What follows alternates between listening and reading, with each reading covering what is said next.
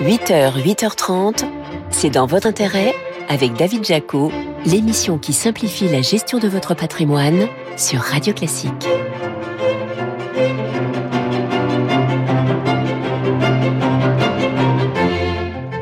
Bonjour, merci d'être là avec nous ce matin sur Radio Classique. Nouveau numéro de C'est dans votre intérêt. Au programme de cette émission, on parlera de la bourse, le CAC 40 qui pulvérise les 7500 points, en hausse de plus de 15% depuis le début de l'année. Alors l'indice parisien est-il hors sol? Réponse dans quelques instants. Le marché de l'immobilier neuf traverse une crise sévère. On en parlera avec Jacques Herman, le directeur général du promoteur immobilier Altarea. Enfin, les fonds obligataires datés sont de nouveau attractifs du fait de la remontée des taux d'intérêt. On vous dit pourquoi en fin d'émission. C'est dans votre intérêt Le récap. Avec Amundi. Amundi, la confiance, ça se mérite. Mais d'abord, retour sur les infos patrimoniales clés de cette semaine avec vous, Laurent Grassin. Bonjour Laurent. Bonjour David. Directeur de la rédaction de Boursorama. Alors quelques semaines après les secousses autour du secteur bancaire, un autre risque pointe à l'horizon. Oh, celui des fonds immobiliers. Et ce n'est pas moi qui le dis, c'est la BCE dans son dernier bulletin macro-prudentiel. Ces fonds immobiliers dépassent désormais la barre des 1000 milliards d'euros dans la zone euro, représentant 40% du marché immobilier commercial, c'était 20% en 2013. Quel est donc le problème sur ces fonds immobiliers? Eh ben le problème, c'est qu'après avoir progressé en ligne droite pendant des années, l'immobilier commercial, elle a subi la crise du Covid, les changements d'habitude de travail et de consommation, et beaucoup d'observateurs indiquent des premiers signes de ralentissement, notamment sur les marchés où, pas de chance, les fonds sont bien présents, Autriche, Allemagne, France, Pays-Bas. Bon, et qu'est-ce que craint la BCE exactement alors? Alors, pour l'expliquer simplement, elle redoute qu'à une période où, vous le savez David, les actifs liquides ont retrouvé tout leur attrait, les clients de ces fonds, notamment des institutionnels, veuillent récupérer leurs billes pour les placer ailleurs, ce qui est déjà en train de se produire. Problème, eh ben, on ne vend pas un immeuble comme une action et ce mouvement pourrait déstabiliser tout le secteur si les fonds devaient céder en urgence leurs actifs à prix bradé pour faire face aux demandes de retrait. Mais Laurent, on n'en est pas encore là. Non, heureusement, et c'est pour ça que la BCE préconise d'harmoniser le cadre réglementaire dans lequel évoluent ces fonds, ainsi que les outils de liquidité qu'ils utilisent, afin justement de prévenir ce risque.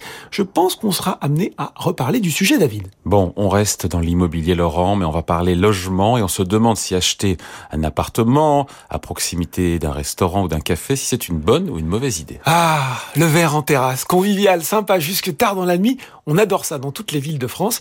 Mais qu'en pensent les habitants des immeubles au-dessus ou à côté? Se loger à mener l'enquête, un Français sur quatre boycotterait les biens à proximité d'un bar ou d'un restaurant en cas de déménagement. C'est plus d'avis que pour une éolienne ou un cimetière. Oui, et on peut se dire aussi que le vacarme, les nuisances sonores peuvent avoir un impact négatif bah, sur la valeur patrimoniale du bien. On peut se le dire, sauf que non. En fait, ce loger explique qu'un logement situé dans un rayon de 50 mètres d'un café ou restaurant bénéficie plutôt d'une surcote moyenne de 3,5% dans les villes moyennes et de 2,3% dans les 10 plus grandes villes de France par rapport à un bien similaire situé un petit peu plus loin dans le même quartier. Attention toutefois aux rues de la soif, vous savez David, ces rues où les bars sont en enfilade, là la chanson est différente et ce loger cite la rue de Saint-Michel à Rennes avec un prix moyen observé 10,5% moins élevé que dans le reste du quartier. Sinon, Laurent, on est beaucoup à adorer les baskets et en plus, ça peut être un placement qui rapporte de l'or.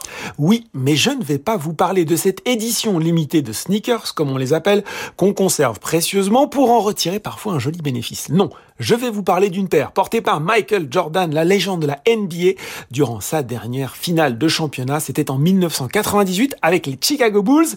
Elles étaient vendues aux enchères mardi par Sotheby's. Alors, est-ce que les prix ont monté aussi haut que la légende du basket quand il a marqué un panier 2,2 ah millions de dollars pour ces Nike Air Jordan 13. Ce ne sont rien moins que les chaussures de sport les plus chères jamais vendues.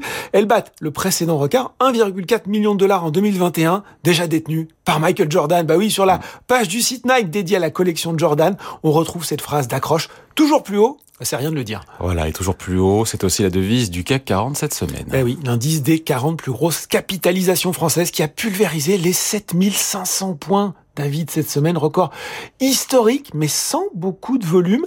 Un CAC en apesanteur, alors que beaucoup d'incertitudes demeurent. Attention peut-être à la rentrée dans l'atmosphère. Allez, merci Laurent pour ce récap de la semaine. Laurent Grassin, directeur de la rédaction de Boursorama. Merci David. Alors la transition, elle est toute faite. Justement, l'indice parisien est-il hors sol? C'est dans votre intérêt? La question à un milliard de dollars. Et oui, c'est notre question de la semaine. Véronique Riche-Flores, bonjour. Bonjour David. Économiste et présidente de RF Research. Plus de 15% de gains, quasiment 16 depuis le début de l'année. Le CAC 40 pulvérise les 7500 points. Est-ce que l'indice parisien est en lévitation, selon vous? En tout cas, euh, la confiance est de retour sur euh, le marché boursier, particulièrement parisien, mais pas seulement. Euh, c'est vrai que le CAC 40 est en tête de peloton hein, des indices européens et on pourrait presque dire d'ailleurs des indices mondiaux. Mais cette, cette, puissance finalement est, est, assez généralisée, notamment ces derniers jours. À juste titre ou pas? Parce que, encore une fois, euh, les investisseurs voient aujourd'hui la vie en rose après avoir paniqué le mois dernier. Est-ce que c'est justifié ce changement radical d'humeur? Alors je crois que si on cherche du côté de l'environnement économique, voire géopolitique, euh, on n'a pas beaucoup de, euh, de justification à, mettre en face de, de cette, euh, ce regain d'optimisme. Ajoutons les, les, inquiétudes sur le, le, système bancaire, etc. En réalité, c'est d'ailleurs, je crois, que sont les, les explications. Et d'un point de vue du marché, ces explications finalement tiennent la route. Ailleurs, c'est quoi? C'est cet environnement d'abord de liquidité, toujours très largement surabondante à l'échelle mondiale. Finalement, les banques centrales ont remonté leur taux d'intérêt comme elles ne l'avaient pas fait depuis 40 ans et euh, maintenant toujours pas euh, touché à leur bilan ou que très peu. Et en l'occurrence, le travail qu'avait fait la Fed pour essayer de réduire la taille de son bilan euh, a quasiment été euh, gommé en 24 heures avec la, la, faillite donc de SVB le mois dernier. Euh, par ailleurs, l'Asie a redoublé d'actions également pour soutenir son activité, de sorte que les liquidités asiatiques également avaient contribué il y a quelques semaines à faire enfler la taille du, du marché des liquidités, si on peut dire mondial. Alors à partir de là, effectivement, il faut pas grand-chose en réalité, euh, soit en termes de nouvelles économiques, soit en termes euh, de, bonnes nouvelles éventuellement de la part des banques centrales, pour créer des réactions totalement disproportionnées. Et je pense que nous sommes réellement dans ce contexte-là. Les bonnes nouvelles, ce sont lesquelles? Pas tellement de bonnes nouvelles économiques. En Europe, les indicateurs sont un petit peu meilleurs, mais vraiment euh, le, le, sentiment d'ensemble est très très médiocre. Hein. Les perspectives de croissance sont très faibles, et surtout, nous avons des, des, nouvelles qui vont clairement pas dans le bon sens en provenance des États-Unis, où beaucoup d'indicateurs signalent quand même un risque de récession croissant. Aujourd'hui, les estimations de la Fed de New York, c'est plus de 60% de récession, de probabilité de récession à 12 mois. Donc on voit bien qu'il y, y a quand même pas un contexte économique particulièrement euh, favorable pour expliquer ce qui se passe sur le plan boursier. En revanche, la contrepartie de tout ça, c'est que euh, les banques centrales ont beaucoup plus euh, sont perçues comme ayant beaucoup plus de chances de lever le pied et, et de cesser de remonter leur taux d'intérêt notamment parce que l'inflation baisse. Alors, les prix continuent à monter, mais à un rythme plus faible. L'inflation baisse pour des effets essentiellement de comparaison avec l'an dernier, notamment du fait de euh, la problématique énergétique. Les prix du pétrole et de l'énergie en général sont bien plus bas aujourd'hui. Tout ceci permet une décrue de l'inflation et libère finalement de cette contrainte qu'avaient les banques centrales de relever leur taux d'intérêt. Alors l'exercice n'est pas tout à fait fini probablement. Il reste peut-être un quart de point aux États-Unis, peut-être encore deux fois euh, un quart de point de la part de la Banque centrale européenne, mais tout suggère effectivement qu'on approche très rapidement la fin de ce cycle de hausse des taux d'intérêt. Et donc ça c'est bon pour les marchés boursiers. Donc les marchés quelque part ne vont pas un peu trop vite en saluant déjà la fin du cycle de resserrement monétaire. Alors, les marchés vont vite, incontestablement. On comprend leur logique, d'autant qu'il y a beaucoup de liquidités qui cherchent à se placer, hein, donc euh, qui, reviennent très vite. Il y a des petits signaux, ou peut-être un gros signal d'ailleurs, qui nous dit que tout cela est à prendre avec des pincettes et qu'il faut être prêt effectivement euh, à, à, des risques, et peut-être pas imminents. Et ce, ce signal, me semble-t-il, nous vient de l'or. On est dans un contexte où l'or s'est envolé euh, ces derniers temps. Et, plus on se rapproche du temps euh, attendu de l'arrêt des hausses de taux des banques centrales, plus l'or monte. Ce message nous dit quoi?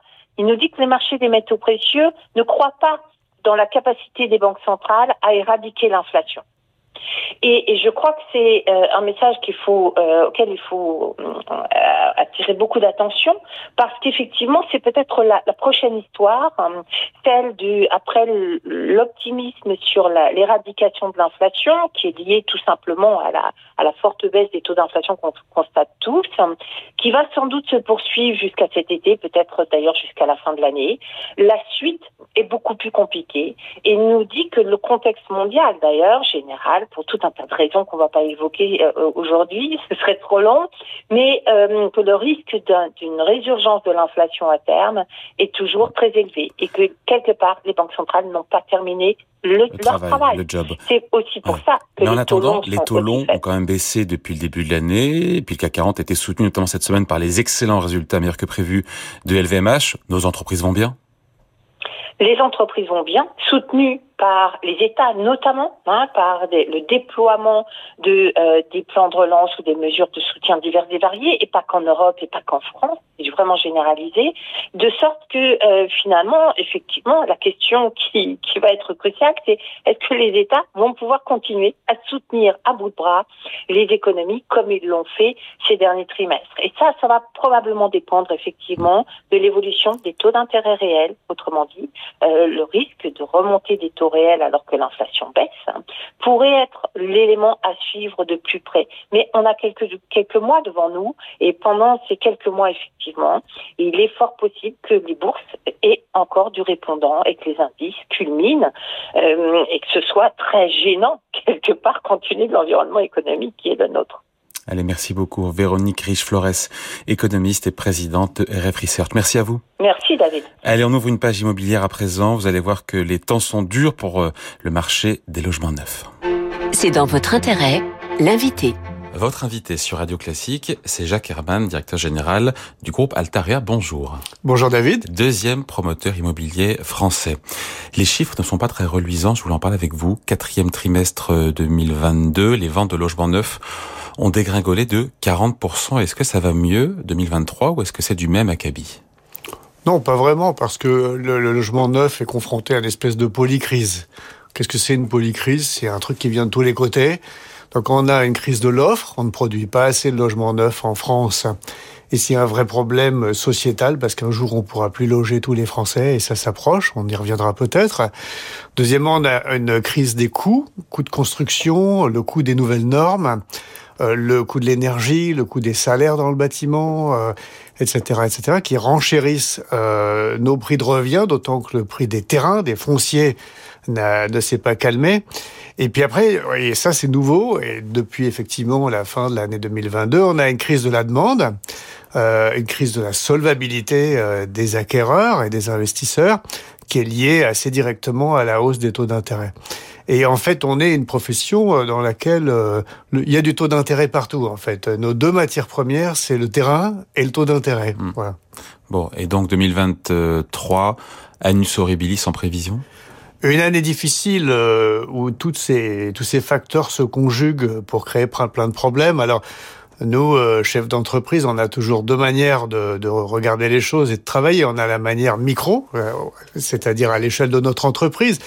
Et donc on pilote en accélération ou en mesure conservatoire et euh, on va peut-être en dire un mot. Et puis on a un regard sur euh, la société et les, et les problèmes que va générer euh, ces, ces, ces dérèglements. Euh, et on est quand même très pessimiste, nous, sur euh, le logement. On pense que c'est une véritable bombe sociale de pas fabriquer ou avoir assez de logements pour loger les Français. Ouais, du côté des acheteurs, il y a cette réticence à s'engager sur du neuf parce qu'il y a l'inflation qui est à 6%, il y a les difficultés d'emprunt qui sont évidemment manifestes ça se voit sur les, les taux de désistement, sur les contrats de réservation qui sont, alors j'ai pas les chiffres en tête, mais qui sont à des niveaux euh, très élevés. Les, les taux de désistement sont bien supérieurs à la normale.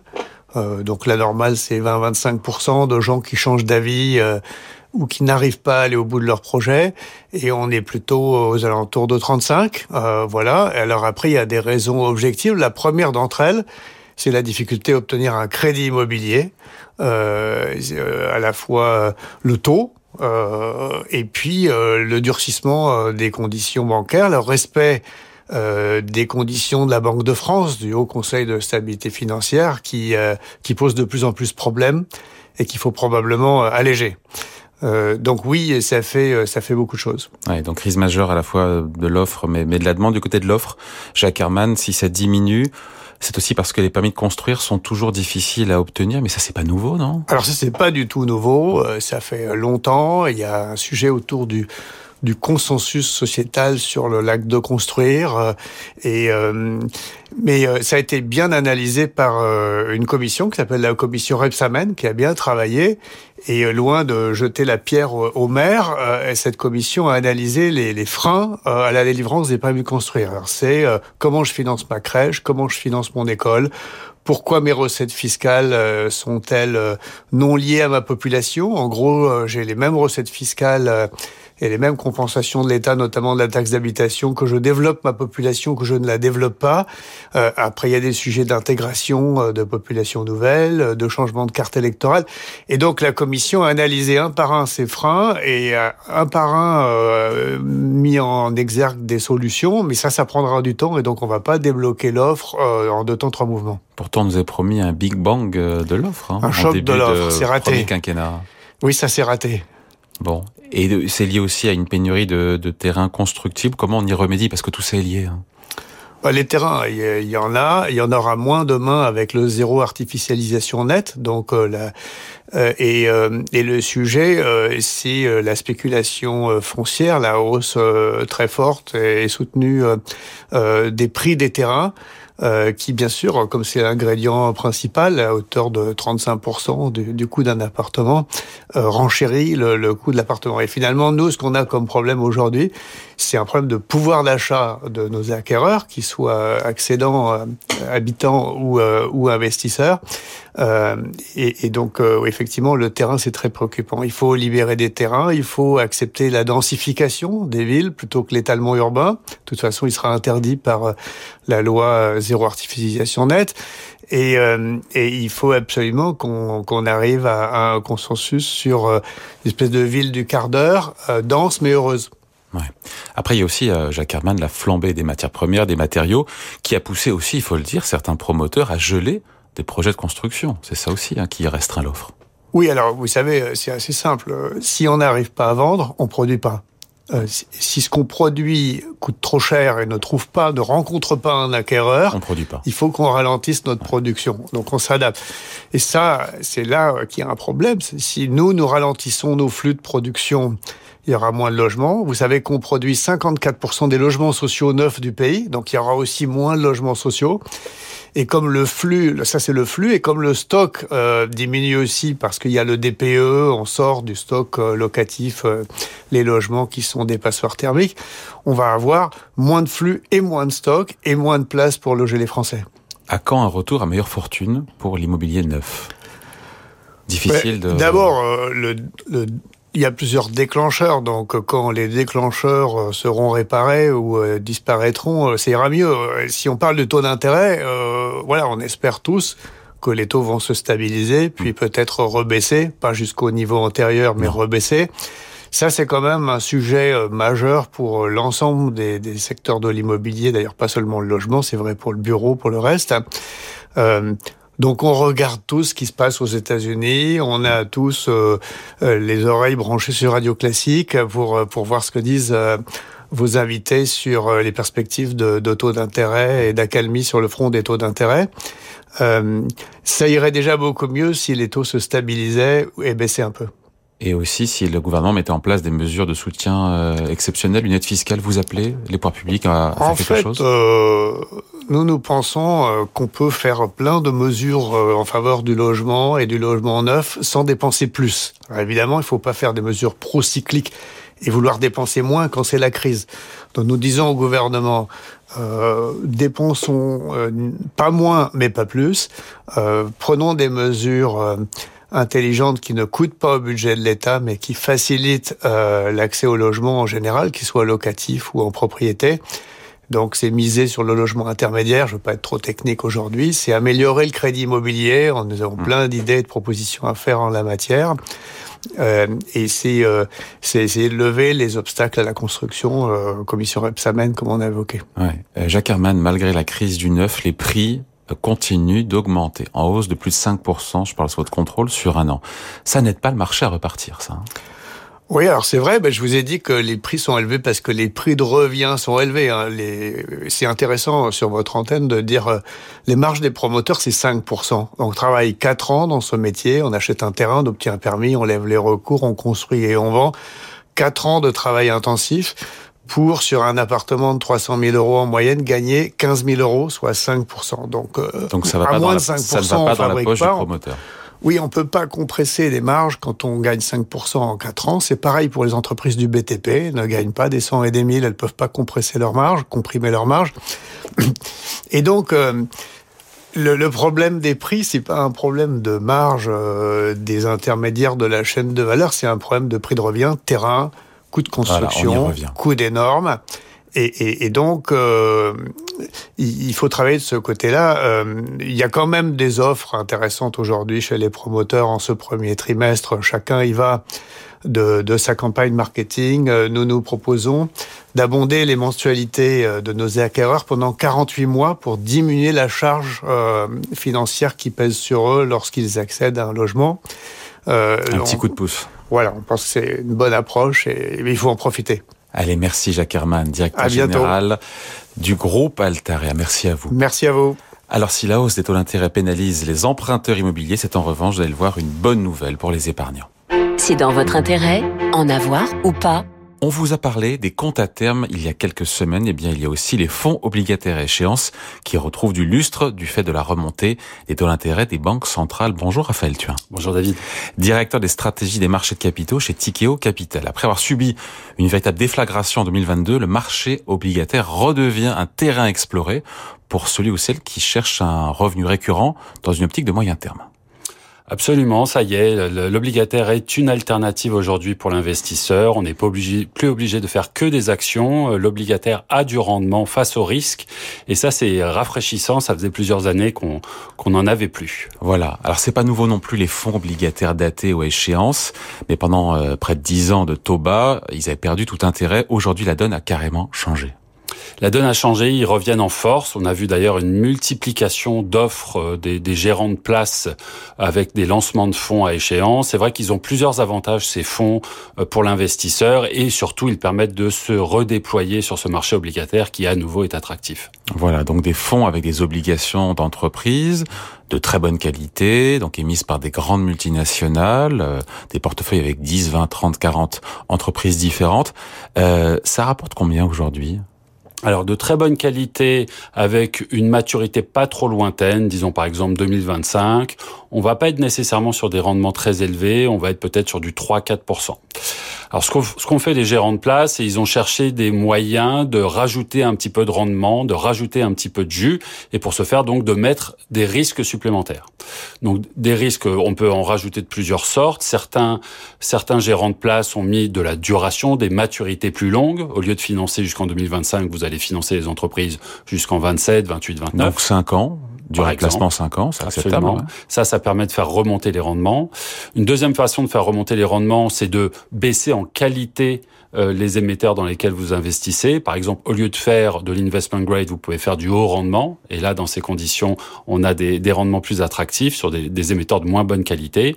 Et puis une dernière façon de faire, qui est notre façon privilégiée aujourd'hui chez Tikeo, c'est d'aller investir sur des obligations de banque aussi euh, mettre une petite touche de financière. Les financières, elles ont évidemment beaucoup sous-performé à la suite des déboires de Crédit Suisse et d'autres, euh, et elles elle, procure un rendement supplémentaire très attractif à un moment où le secteur reste très bien capitalisé et nous semble, nous semble de, assez sain en termes fondamentaux. Donc un fonds obligataire bien diversifié, à horizon 5 ans peut rapporter quoi 5 ou 6 par an? On, on, peut effectivement rapport, trouver des, des, fonds à 5, 6, 7% par an. Évidemment, il faut lever le capot, regarder très attentivement quel type de risque vous prenez. Ah justement, quel risque on prend? Si on porte, encore une fois, toutes les obligations jusqu'à échéance, à savoir les 5 ans. Alors, le premier risque à prendre en compte, c'est évidemment le risque de défaut. À, l'entrée de votre investissement, vous faites des modélisations sur le rendement espéré. Vous dites très bien, je vais toucher des coupons sur la durée de vie des obligations et je vais récupérer mon capital à la fin.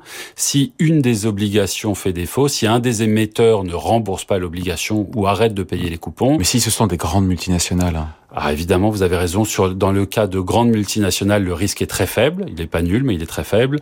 Le risque se pose davantage si vous descendez en qualité vers des, des entreprises de moins bonne, euh, moins bonne qualité. Voilà. ça, c'est une première, euh, un premier risque à prendre en compte. Peut-être un deuxième risque aussi à, à, mentionner. Dans certains fonds, vous allez retrouver des obligations qui seront rappelables. Alors peut-être qu'on peut appuyer sur pause un, un petit moment là-dessus. Qu'est-ce que c'est une obligation rappelable? Ce sont des obligations pour lesquelles les émetteurs ont l'option de rappeler l'obligation en amont de l'échéance. Donc ça, c'est pas euh, nécessairement le cas sur les, les fonds investment grade, mais sur les fonds haut rendement, attention, euh, gardons à, à l'œil que ce risque existe. Allez, merci Raphaël, tu es un directeur des stratégies de marché de capitaux chez Tikeo Capital. Merci. Merci. Voilà, c'est dans votre intérêt. C'est fini pour aujourd'hui. Émission à réécouter en podcast sur radioclassique.fr et sur plateformes habituelles. Je vous retrouve bien sûr dimanche prochain. En attendant, la musique revient avec votre week-end Radio Classique présenté par Laure Maison.